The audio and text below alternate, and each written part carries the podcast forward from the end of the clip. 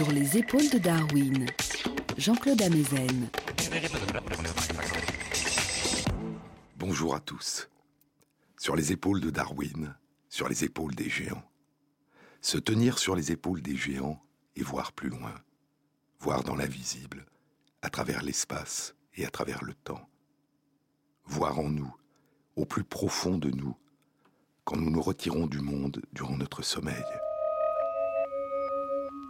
Ce voyage que nous recommençons sans cesse, nuit après nuit, durant toute notre existence. Ce voyage qui occupe un tiers de notre existence adulte et une plus grande part encore de notre petite enfance. Quand nous nous retirons du monde, au plus profond de nous, durant cette lente dérive, cette lente dérive durant laquelle nous recomposons, réorganisons, recréons sans le sentir, sans le savoir, la signification de ce que nous avons vécu à l'état de veille. Dans l'obscurité de la nuit, quand la conscience semble nous quitter et ne ressurgir brusquement par intermittence que sous la forme énigmatique des hallucinations de nos rêves. Nous courons, nous volons alors que nous sommes immobiles. Nous voyons alors que nos paupières sont closes.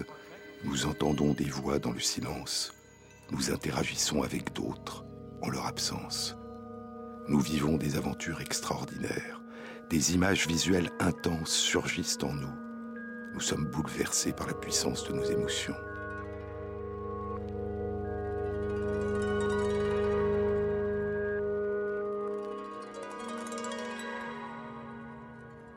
Qu'est-ce que le sommeil qui fait naître ces étranges états de conscience?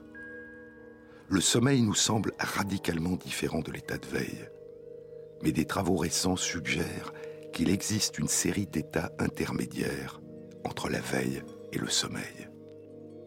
Plus notre sommeil se prolonge, et plus il devient léger, et plus la probabilité de nous réveiller augmente. Plus nous veillons, et plus la pression qui nous pousse à dormir augmente. À mesure que l'état de veille, d'activité et d'attention s'allonge, et que nous avons longtemps veillé sans dormir, nous plongeons dans des états très brefs de micro-sommeil qui durent moins de 15 secondes. Nos yeux se ferment, nos activités cérébrales basculent dans un état de sommeil profond, puis nous nous éveillons soudainement sans réaliser que nous venons de nous endormir pendant quelques secondes, sans réaliser que nous avons été déconnectés du monde extérieur. Mais le besoin de dormir quand nous avons longtemps veillé peut aussi se manifester d'une autre manière. Je vous avais parlé dans une précédente émission de cette étude publiée l'an dernier dans la revue Nature par l'équipe de Giulio Tononi de l'Université de Wisconsin. Tononi qui explore depuis longtemps le sommeil. Cette étude n'avait pas été réalisée avec des personnes, mais avec de petits rongeurs, des rats. Les chercheurs les avaient maintenus éveillés pendant seulement 4 heures supplémentaires. Ils ne les avaient pas empêchés de s'endormir en les réveillant, ils avaient introduit dans la cage à la fin de la nuit des objets, des jouets, et c'est l'attention, l'intérêt des animaux pour ces jouets qui les avait conduits à ne pas s'endormir. Ils s'étaient tenus eux-mêmes éveillés. Pendant ces quatre heures de veille supplémentaires, les animaux demeuraient actifs, attentifs, gardant les yeux ouverts. Ils avaient toutes les caractéristiques d'un état de veille, y compris les activités électriques globales de leur cerveau, que révélait l'électroencéphalogramme et qui étaient typiques de l'état de veille. Mais l'étude de l'activité individuelle des cellules nerveuses de leur cerveau révélait un comportement étrange. Certaines cellules du cerveau adoptaient individuellement pendant un dixième de seconde un état de repos qui est celui qu'elles ont durant le sommeil. Et les cellules voisines compensaient par un léger surcroît d'activité de veille. Ce bref endormissement de certaines cellules se produisait apparemment au hasard dans les régions du cerveau éloignées les unes des autres. Mais plus la veille se prolongeait, et plus le nombre de cellules nerveuses basculant brièvement dans cet état de repos augmentait. Comme si un très bref état de sommeil ponctuel commençait à s'installer de manière de plus en plus fréquente et de manière de plus en plus étendue à travers le cerveau. Comme si, dit Giulio Tononi, comme si une fois passé le moment habituel de dormir, la prolongation d'un état d'attention et de veille modifiait l'état du cerveau lui faisant franchir un seuil, comme de l'eau qui commence à bouillir à partir d'une certaine température et d'une certaine pression, et que des bulles de sommeil commençaient à apparaître un peu partout, de plus en plus souvent à travers le cerveau.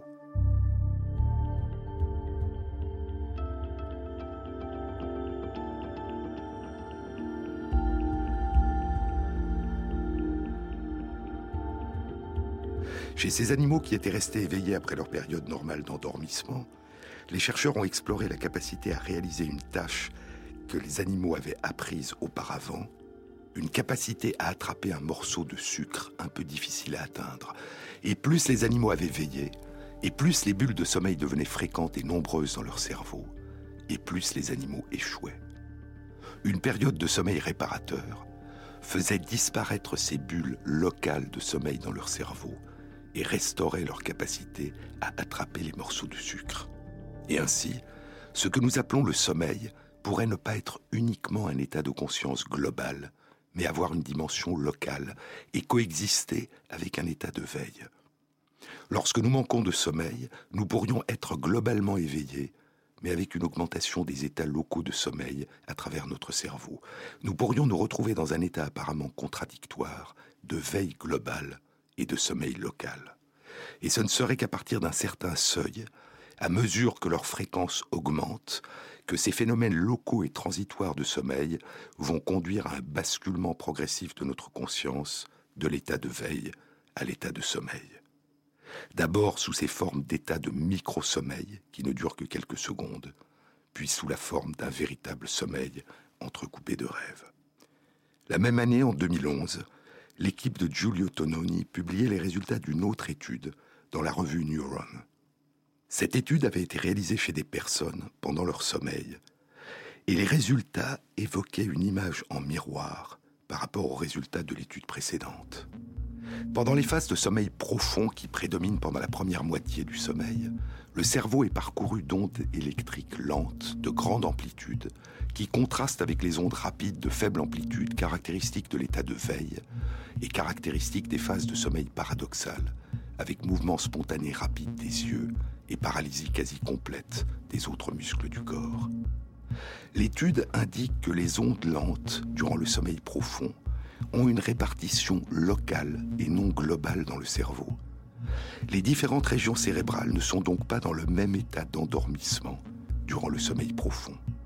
Et plus la durée du sommeil se prolonge, et plus ces ondes lentes sont de faible amplitude et ont un caractère localisé, comme si une partie de plus en plus importante du cerveau se rapprochait de l'état de veille, comme si le cerveau se préparait au réveil.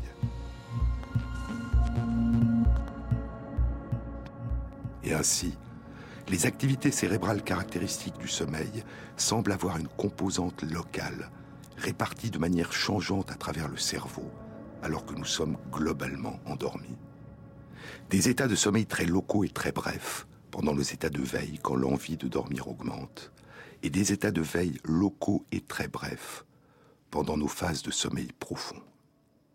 Le sommeil semble être un phénomène moins global que nous ne le pensons habituellement. Comme un écho très pâle au demi-sommeil alternatif de nos lointains parents, les mammifères marins, les dauphins et les baleines, qui ne dorment que d'un œil, d'un demi-cerveau, pendant que l'autre moitié du cerveau reste éveillée.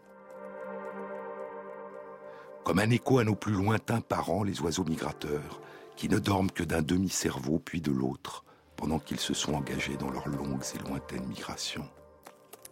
Comme un écho beaucoup plus proche au phénomène de somnambulisme, durant lesquels une partie du cerveau dort alors qu'une autre partie est éveillée. Et si nos états de sommeil profond sont incomplets et ont un caractère pour partie local, ce sont peut-être les régions de notre cerveau qui sont les moins endormies durant notre sommeil, qui nous permettent de rejouer en nous nos apprentissages de la veille et de répondre aux stimulations de notre environnement extérieur, de les intégrer à nos rêves, ou d'y répondre en restimulant en nous les apprentissages que nous avons réalisés durant nos états de veille. Les frontières entre nos différentes formes de conscience, entre nos différentes formes de perception inconsciente et consciente, deviennent plus floues qu'on ne le pensait. Le sommeil est différent de l'état de veille, et notre conscience de la lumière du jour est différente de la conscience de nos rêves. Mais ces différences commencent à ressembler plus à des différences de degrés, de seuil, de configuration, qu'à des différences radicales de nature.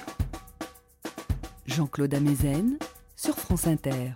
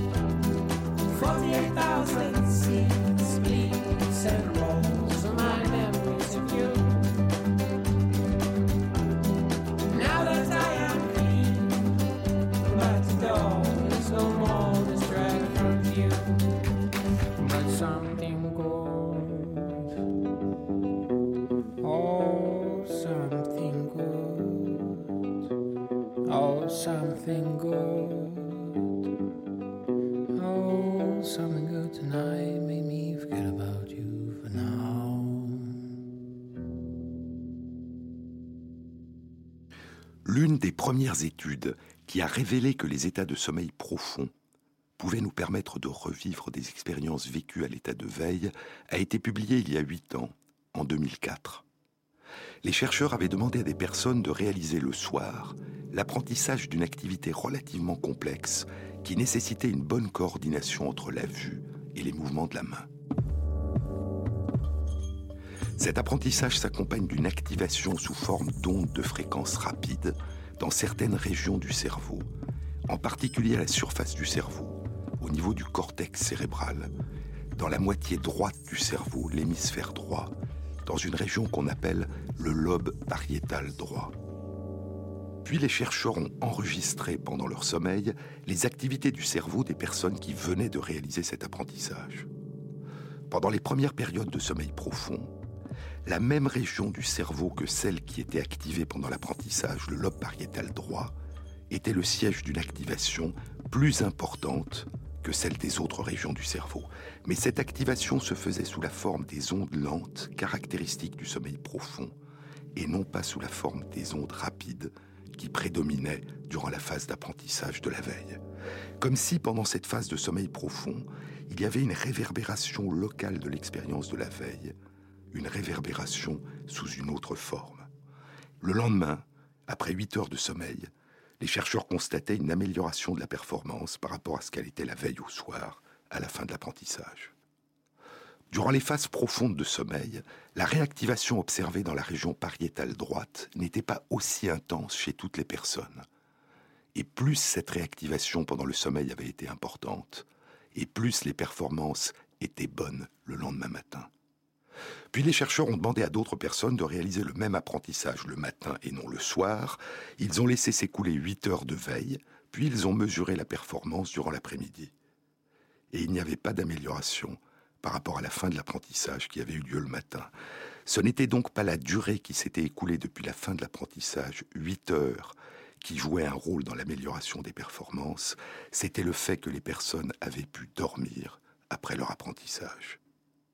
Et des études plus récentes indiquent que ces réactivations locales de certaines régions du cerveau, pendant le sommeil profond, après un apprentissage, peuvent être accompagnées de rêves qui rejouent dans notre conscience sous une autre forme certains éléments de cet apprentissage. Comme s'inscrivent en nous, durant notre sommeil, les cartes des lieux que nous avons parcourus.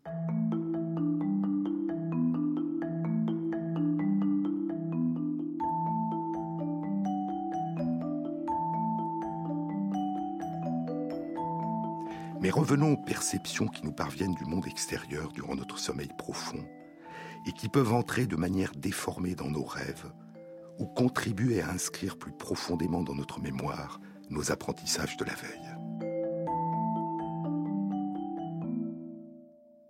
Dormir, c'est se désintéresser, disait Bergson. Mais nous ne dormons pas pour ce qui continue à nous intéresser.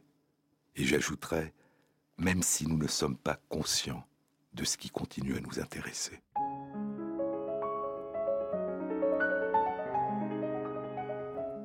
Je vous ai parlé de cette étude publiée il y a trois mois, en juillet 2012, dans la revue Nature Neuroscience.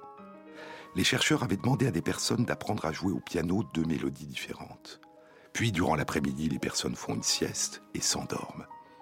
Au moment où l'électroencéphalogramme indique la présence des ondes électriques lentes, caractéristiques des périodes de sommeil profond, les chercheurs diffusent l'une des deux mélodies de manière répétée pendant une durée de 4 minutes et les personnes continuent de dormir.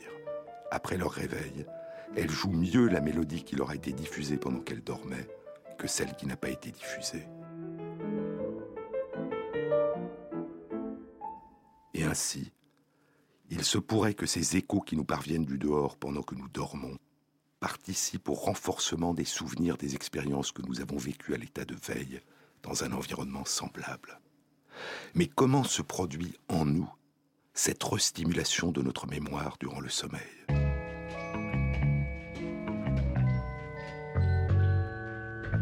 Deux chercheurs du Massachusetts Institute of Technology ont exploré cette question et ont publié leur étude ce mois-ci dans la revue Nature Neuroscience. C'est dans une petite région du cerveau, l'hippocampe, que nos souvenirs récents commencent à s'inscrire et vont pouvoir se transformer progressivement en souvenirs durables. Et c'est durant notre sommeil, alors que nous plongeons dans les profondeurs du sommeil, que nos souvenirs récents se transforment progressivement en souvenirs durables. Et cette transformation se réalise sous la forme d'un véritable voyage. Un voyage, une migration progressive, nuit après nuit, pendant plusieurs semaines, à l'intérieur de nous, de certaines des traces de nos expériences vécues qui se sont initialement inscrites dans notre hippocampe et qui vont gagner des régions situées à la surface de notre cerveau, dans notre cortex cérébral. Durant notre sommeil, pendant que nous revivons en nous, inconscients, ou dans un état de conscience étrange des rêves certaines de nos expériences récentes, les ondes d'activité qui parcourent notre hippocampe se synchronisent avec les ondes qui parcourent la surface de notre cerveau, permettant au réseau de cellules de la surface du cerveau d'entrer en résonance avec une partie des transformations qui se sont opérées dans les réseaux de cellules de l'hippocampe. Et ainsi, durant notre sommeil, nos souvenirs deviennent durables en s'inscrivant en nous sous forme d'une mosaïque mouvante, faite de traces éparses qui s'éloignent peu à peu les unes des autres.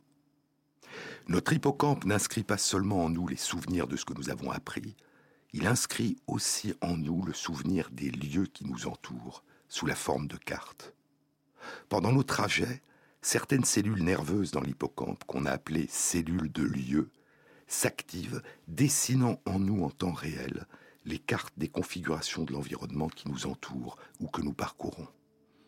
Lorsque nous revivons mentalement, consciemment ou inconsciemment, à l'état de veille ou durant notre sommeil, les trajets que nous venons d'accomplir, ces mêmes cellules se réactivent en récapitulant dans le temps et dans l'espace les cartes des lieux que nous avons traversés. Nous voyageons alors sans bouger à travers des cartes vivantes qui se succèdent à mesure que nous nous déplaçons en pensée. Les chercheurs du Massachusetts Institute of Technology, qui ont publié leur étude ce mois-ci dans la revue Nature Neuroscience, ont réalisé leur étude chez des rats. Les rats courent sur une piste et ils apprennent que lorsqu'ils entendent un son particulier, un son aigu, ils trouveront de la nourriture s'ils s'engagent à droite de la piste. Et s'ils entendent un autre son grave, différent du premier, ils trouveront de la nourriture s'ils s'engagent à gauche de la piste. Les chercheurs enregistrent les cartes de leur parcours qui se déploient dans leur hippocampe, les cellules de lieu qui s'activent et dessinent les cartes de leur trajet dans l'environnement de la piste. Au bout d'un certain nombre d'expériences, les petits coureurs s'engagent à droite lorsqu'ils entendent le son aigu et à gauche lorsqu'ils entendent le son grave. Puis, quand les rats se sont endormis, les chercheurs enregistrent l'activité des cellules de lieu de leur hippocampe. Et chez ces petits coureurs, la carte vivante de la piste et de leur virage à droite de la piste et de leur virage à gauche de la piste se réactive pendant leur sommeil. Alors, les chercheurs diffusent aux dormeurs le premier son aigu qui était associé au virage à droite, puis le second grave qui était associé au virage à gauche, et d'autres sons qui n'étaient pas diffusés durant l'apprentissage.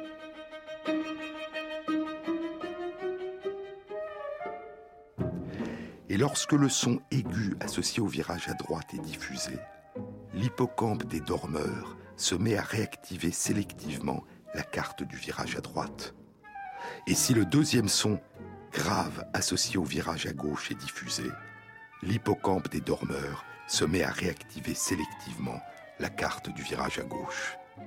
Et lorsque d'autres sons sont diffusés, les cartes continuent à défiler de la même manière qu'en l'absence de son.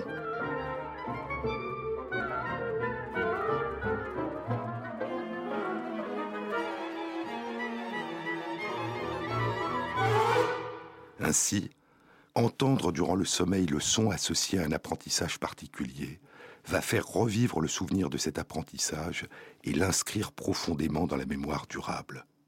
Le son n'est diffusé que pendant 8 dixièmes de seconde, moins d'une seconde, et les déroulements de la carte qui suivent dans l'hippocampe durent 10 secondes, sauf si un autre son est diffusé, interrompant alors le redéfilement de la carte évoquée par le premier son.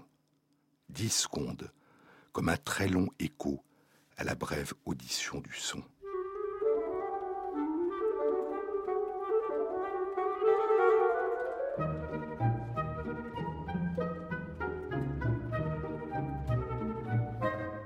Lorsque le son aigu correspondant au virage vers la droite ou le son grave correspondant au virage vers la gauche sont diffusés à l'état de veille, après l'apprentissage, il n'y a pas, contrairement à ce qui se produit pendant la période de sommeil profond, de réactivation de la carte du virage à droite ou de gauche. Pourtant, les cartes de ces virages redéfilent de manière aléatoire, au hasard, aussi bien à l'état de veille qu'à l'état de sommeil profond. Et elles redéfilent de la même manière, comprimées dans le temps, dix fois plus vite que pendant l'apprentissage.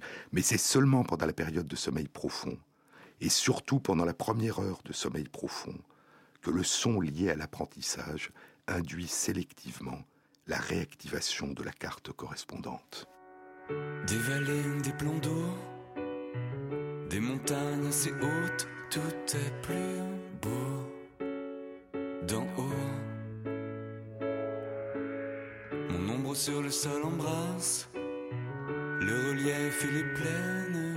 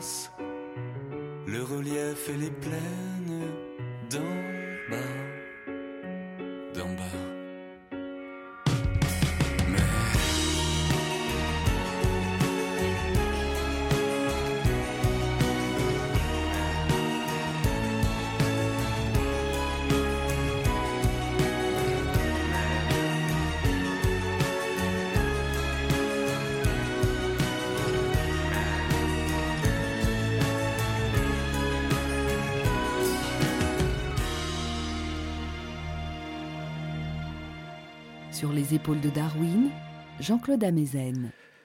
L'étude dont je viens de vous parler a une autre implication. Elle indique que le fait d'entendre durant le sommeil ces sons liés aux apprentissages de la veille n'augmente pas le nombre total de réactivation de l'ensemble des cartes du parcours de la journée. Ce que réalise l'écoute d'un son durant le sommeil, c'est un biais, une orientation de la mémoire vers le souvenir de l'apprentissage qui a été associé au son. Cette carte-là se réactivera plus souvent que les autres, mais aux dépens des autres. La mémorisation du parcours associé au son sera meilleure, mais la mémorisation des autres parcours sera probablement moins bonne.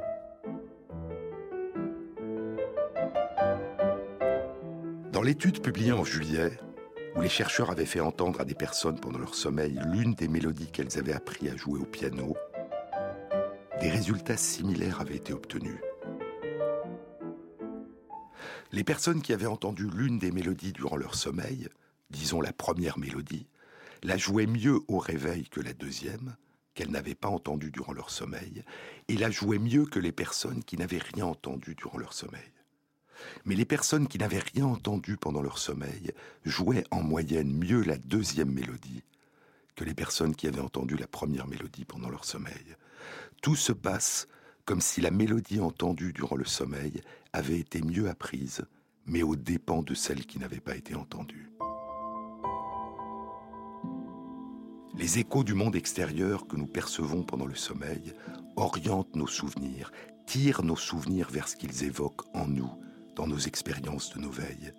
Mais ils n'augmentent pas la capacité de notre mémoire, ils y prennent simplement une place privilégiée. Ce que nous percevons durant le sommeil du monde qui nous entoure nous permet d'inscrire plus profondément en nous ce que nous avons appris durant nos périodes de veille, comme un écho qui remettrait en mouvement les souvenirs, qui les renforcerait, qui leur donnerait forme.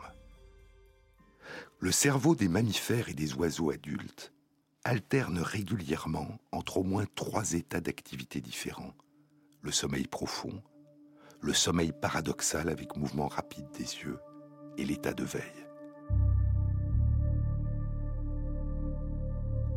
Ces différents états du cerveau diffèrent par leur activité métabolique, leur consommation d'énergie, par la manière dont les cellules nerveuses utilisent leurs gènes, par la richesse et la solidité de la plupart des connexions, des synapses entre les cellules nerveuses, et par la réponse de l'organisme à des stimulations provenant de l'environnement extérieur. Dans les espèces de mammifères et d'oiseaux qui ont été étudiés, l'état de veille avec les yeux ouverts et un tracé caractéristique à l'électroencéphalogramme n'est observé qu'après la naissance. Mais quand, au début de l'existence, commence véritablement le sommeil? Des tracés d'électroencéphalogramme caractéristiques des états de sommeil paradoxal ou de sommeil profond n'apparaissent qu'à la fin du développement des fœtus, quand 80 à 90% de leur période de développement a eu lieu, peu avant la naissance. Une période qui correspondrait pour un fœtus humain au début du huitième mois de la grossesse. En mai 2012, il y a moins de six mois, des chercheurs d'Espagne, d'Italie et du Canada ont publié une étude dans la revue Current Biology. Ils avaient étudié le comportement de fœtus de poulets dans leur œuf sans les perturber durant le dernier tiers de leur développement avant l'éclosion. Ils avaient étudié les mouvements de leur corps en enregistrant les vibrations de l'œuf et l'activité de leur cerveau par imagerie cérébrale. Le développement de l'embryon de poulet s'étend sur environ trois semaines avant l'éclosion. Et les chercheurs avaient étudié les fœtus à partir de l'âge de deux semaines. Au début de cette période, les mouvements du corps sont fréquents, mais le cerveau semble peu ou pas activé en dehors du tronc cérébral qui contrôle les fonctions automatiques vitales. Cet état du cerveau ne ressemble pas au sommeil tel qu'il a lieu après la naissance. Un peu plus tard, apparaît un état de repos du corps avec peu de mouvement et une activité cérébrale typique du sommeil profond. Enfin, apparaît une activité cérébrale typique du sommeil paradoxal avec mouvement rapide des yeux et une absence de mouvement des autres muscles à part de petits frémissements. plus l'activité cérébrale est importante et étendue, et moins les mouvements du fœtus sont fréquents et importants. Comme si le cerveau s'éveillait progressivement à l'état de sommeil. D'abord le sommeil profond, puis le sommeil paradoxal, celui où chez l'enfant et l'adulte, les rêves sont les plus intenses, les plus bizarres et les plus émotionnellement bouleversants. Mais l'étude avait un autre objectif. Explorer si une stimulation de l'environnement extérieur pouvait changer l'état d'activité du cerveau. Les chercheurs ont mis en présence les œufs, soit avec un enregistrement d'un appel d'une mère poule à ses petits, soit avec le même enregistrement qui avait été modifié de telle sorte que la voix de la mère poule ne soit plus audible en tant que telle. Le son durait deux secondes et a été répété sept fois durant une période de deux minutes. Au quinzième jour de leur développement, cette exposition sonore n'a pas d'effet sur l'activité cérébrale des embryons de poulet. Mais à partir du moment où ils ont accompli 80% de leur développement, l'appel de la mère poule a pour effet de doubler la proportion de fœtus dont l'ensemble du cerveau s'éveille. Le son modifié, lui, n'a pas d'effet.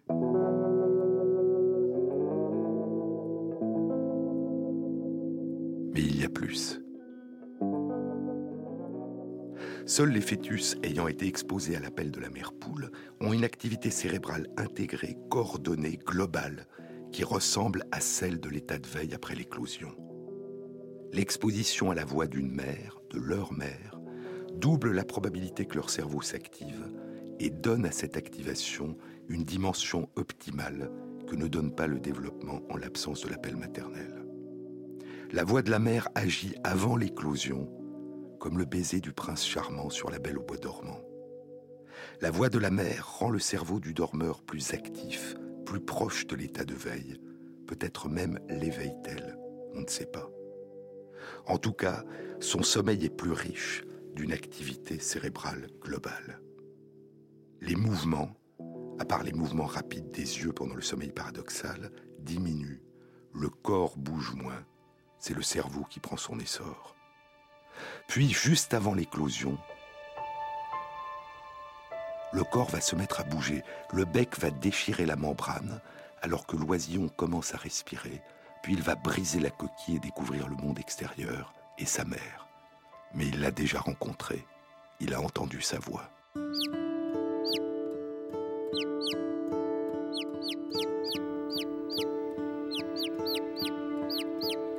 Apprendre pendant le sommeil, avant même la naissance. Il est difficile chez les nouveau-nés de faire la part de l'inné et de l'acquis. Cette capacité du cerveau à s'éveiller avant la naissance au son de la voix d'une mère est un phénomène inné. Mais cet éveil du cerveau avant la naissance, quand il se produit, résulte d'un phénomène acquis, avoir entendu la voix de sa mère.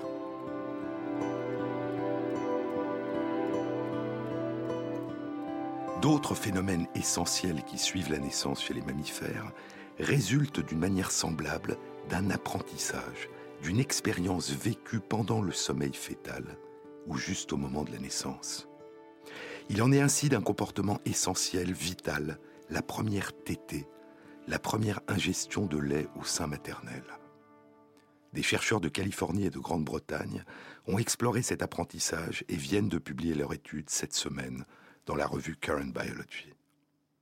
Leur étude concerne des souriceaux nouveau-nés les chercheurs ont découvert que les souriceaux ne vont téter pour la première fois que s'ils retrouvent sur le sein de leur mère une odeur qu'ils ont déjà perçue auparavant.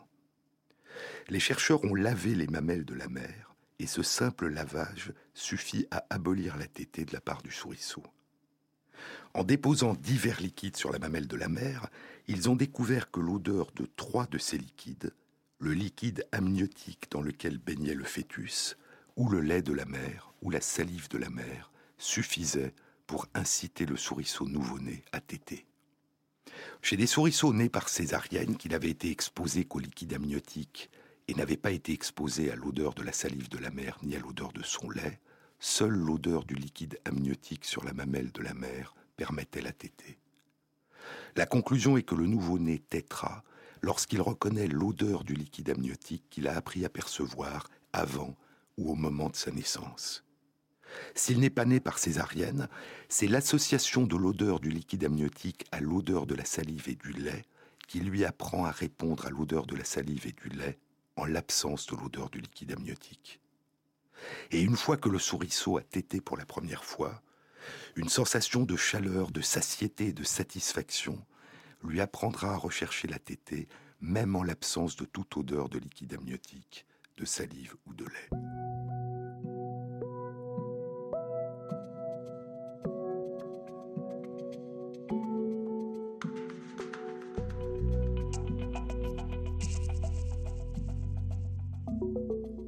Mais ce souvenir initial de l'odeur du liquide amniotique, chez tous les souriceaux capables de distinguer les odeurs, ce souvenir résulte-t-il d'un apprentissage sélectif Les chercheurs ont nourri des souris enceintes, soit avec de l'alimentation habituelle, soit avec de l'alimentation enrichie en un composant qui modifie l'odeur du liquide amniotique, soit un dérivé de l'ail, qui donne un parfum d'ail, soit un dérivé de vanille, qui donne un parfum de vanille. Les chercheurs ont fait naître les souriceaux par césarienne, ont lavé la mamelle de la mère et ont déposé ensuite soit l'odeur de son liquide amniotique, par exemple parfumé à l'ail, soit l'odeur du liquide amniotique d'une autre mère, par exemple parfumé à la vanille.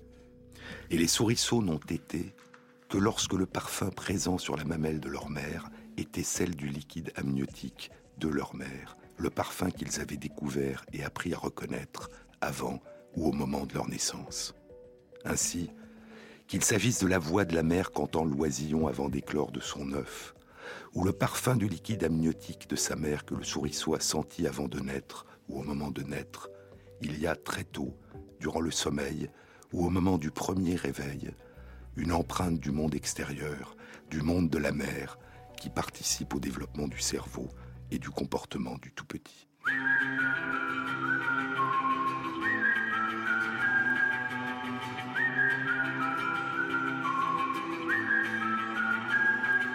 J'aimerais, j'aimerais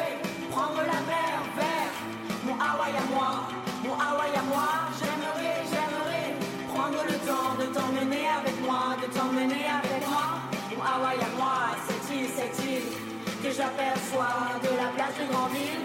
Tout oublier, laisser le vent souffler et prendre la mer pour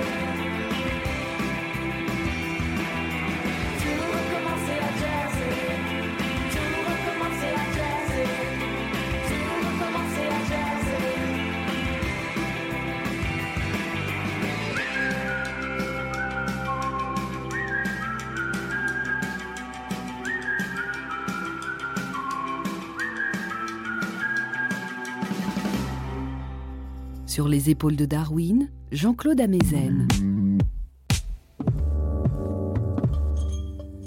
À quoi correspondent les mouvements sporadiques saccadés des fœtus dans le ventre de leur mère après le sixième mois, durant le dernier trimestre de la grossesse?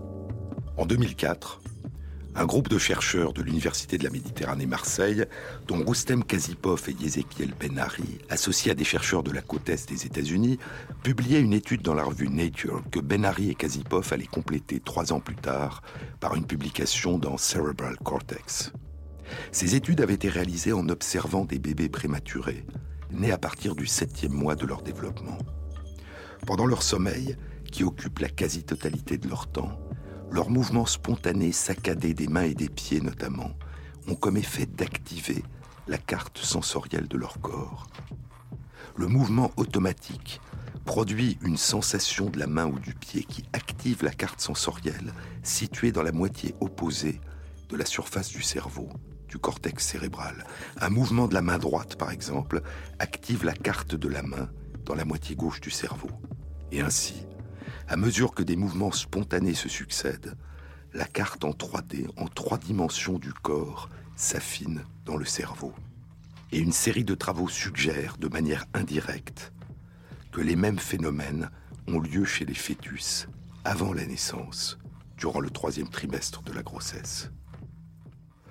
Gnotis et Auton, connais-toi toi-même, la devise attribuée à Socrate qui était gravée, dit Platon, au fronton du temple de Delphes. Et c'est ce que fait le fœtus avant la naissance, apprendre à se connaître.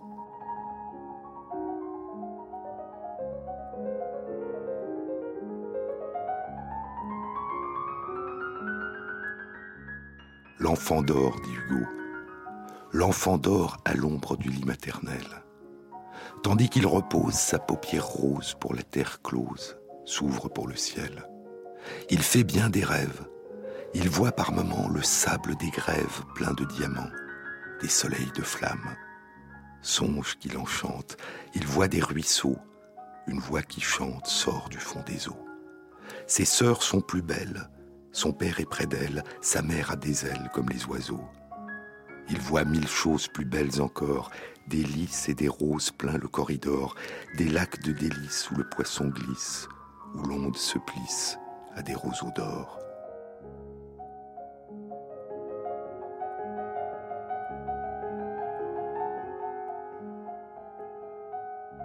Enfant, rêve encore, dors ô mes amours. Cependant, sa mère, prompte à le bercer, l'entend qui soupire et le fait sourire avec un baiser.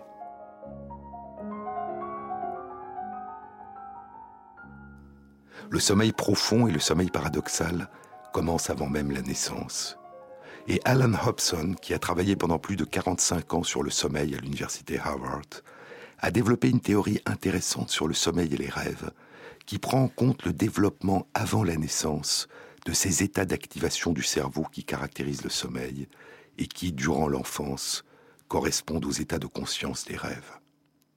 Ce que propose Alan Hobson, son article le plus récent sur ce sujet a été publié dans Nature Reviews Neuroscience il y a trois ans, à la fin de l'année 2009. Ce qu'il propose, c'est que ces états d'activation du cerveau et les rêves qu'ils vont faire progressivement naître font émerger en nous un monde virtuel, un monde fictif, visuellement riche, empli d'émotions, un monde virtuel où nous sommes conscients avant même notre première confrontation au monde extérieur. Puis, lorsque nous commencerons à nous éveiller, ce monde intérieur s'adaptera, s'ajustera à ce que nous percevons de la réalité extérieure. Le sommeil et le rêve seraient le témoin, dès le début de notre vie, avant même notre naissance, du caractère créatif de notre cerveau. Une auto-organisation spontanée de notre conscience, un processus de création actif, faisant émerger d'innombrables cartes d'un monde subjectif dans lequel nous nous promenons avant de commencer à naviguer dans les cartes du monde extérieur. Le cerveau comme artiste, dit Hobson, avant de se confronter à nos perceptions de l'environnement et de commencer à les interpréter.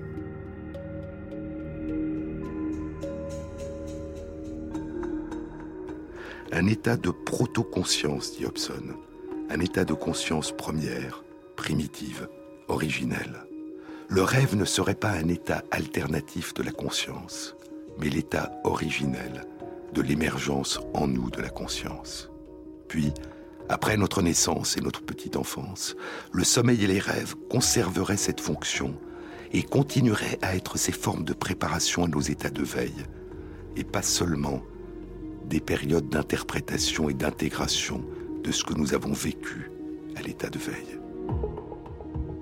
Il serait un retour au tout début, plus riche de ce que nous avons appris durant nos veilles. Chaque nuit, disait Freud, chaque nuit les êtres humains déshabillent leur esprit et mettent de côté la plupart de leurs acquisitions psychiques, et ainsi ils se rapprochent de très près de la situation dans laquelle ils étaient quand ils ont commencé à vivre. Nous ne connaissons jamais ce qui commence à son début, dit Pascal Quignard. Nous avons vécu avant de naître, nous avons connu la vie avant que le soleil n'éblouisse nos yeux. Alan Hobson, comme Michel Jouvet, ne croit pas aux théories de Freud sur le sommeil et les rêves. Et la théorie de Hobson ressemble à celle qu'avait proposée Michel Jouvet il y a 40 ans. Jouvet pensait que le sommeil paradoxal, avec mouvement spontané rapide des yeux, était un état du cerveau qui permettait de rejouer en nous des comportements instinctifs très anciens, hérités au long de notre généalogie, de nos ancêtres non humains une capacité à faire réémerger en nous des dimensions stéréotypées de la conscience et de la vie mentale qui nous ont été léguées au cours de millions de générations, et sur lesquelles l'évolution a fait naître les dimensions singulières de conscience et de vie mentale que possèdent les êtres humains. Mais cette vision renvoie pour partie à ce que proposait Freud quand il disait ⁇ Le rêve fait aussi surgir des contenus qui ne peuvent appartenir ni à la vie adulte, ni à l'enfance du rêveur. Il faut donc considérer ce matériel-là comme faisant partie de l'héritage archaïque, comme le résultat de l'expérience des aïeux que l'enfant apporte en naissant avant toute expérience personnelle. C'est ainsi, disait Freud, que le rêve offre une source appréciable de renseignements sur la préhistoire humaine. Et encore, la symbolique du rêve nous emmène loin au-delà du rêve. Elle n'appartient pas en propre au rêve. Un certain nombre de symboles sont aussi anciens que la langue humaine l'était, au temps lointain où elle a émergé. Simplement, Michel Jouvet et Alan Hobson remontent plus loin dans le passé que Freud. Ils remontent plus loin que la préhistoire humaine. Ils remontent à nos ancêtres pré-humains. La vision d'Alan Hobson renvoie aussi un écho de celle de Bergson dont je vous ai déjà parlé. Il n'y avait pas pour Bergson de différence fondamentale entre l'état de conscience du rêve durant le sommeil et l'état de conscience de nos états de veille. Le rêve durant le sommeil était simplement, disait-il, une forme plus simple de ce rêve éveillé que nous ajustons en permanence à nos perceptions du monde environnant, à force d'attention, ce rêve éveillé que nous appelons l'état de veille. Dans Le sommeil et le rêve, Michel Jouvet écrivait Le physiologiste qui étudie le rêve n'a à sa disposition ni cause ni fonction. La fréquence respiratoire a, elle, une signification pour l'organisme, et cette signification, le physiologiste la connaît. La durée de la période du rêve n'en a aucune. Ainsi, l'hypno-onirologue possède un statut bien particulier au sein des neurosciences. Il sait qu'il n'y a pas de véritable cause au sommeil et au rêve, mais une constellation de conditions suffisantes qui doivent toutes être présentes. Or, le chercheur à la recherche d'une cause est également veuf d'une fonction. Il nous faut donc bien avouer notre ignorance considérable lorsque nous étudions le sommeil et le rêve. Avons-nous trouvé une fonction à l'activité onirique ou au sommeil paradoxal? La réponse est négative, et pourtant, ce n'est pas par manque d'hypothèses, disait Jouvet. Et il nous faut donc aujourd'hui encore accepter dans ce domaine la nécessité même, comme disait Maurice Blanchot dans le livre à venir, la nécessité même de maintenir la recherche ouverte dans ce lieu où trouver, c'est montrer des traces et non inventer des preuves.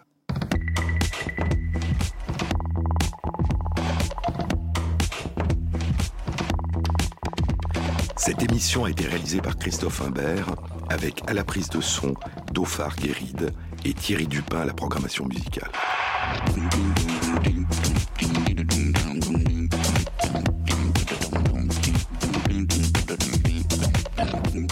Merci à Christophe Magère qui intègre sur la page de l'émission sur le site franceinter.fr les références aux articles scientifiques et aux livres dont je vous ai parlé. Bon week-end à tous. À la semaine prochaine.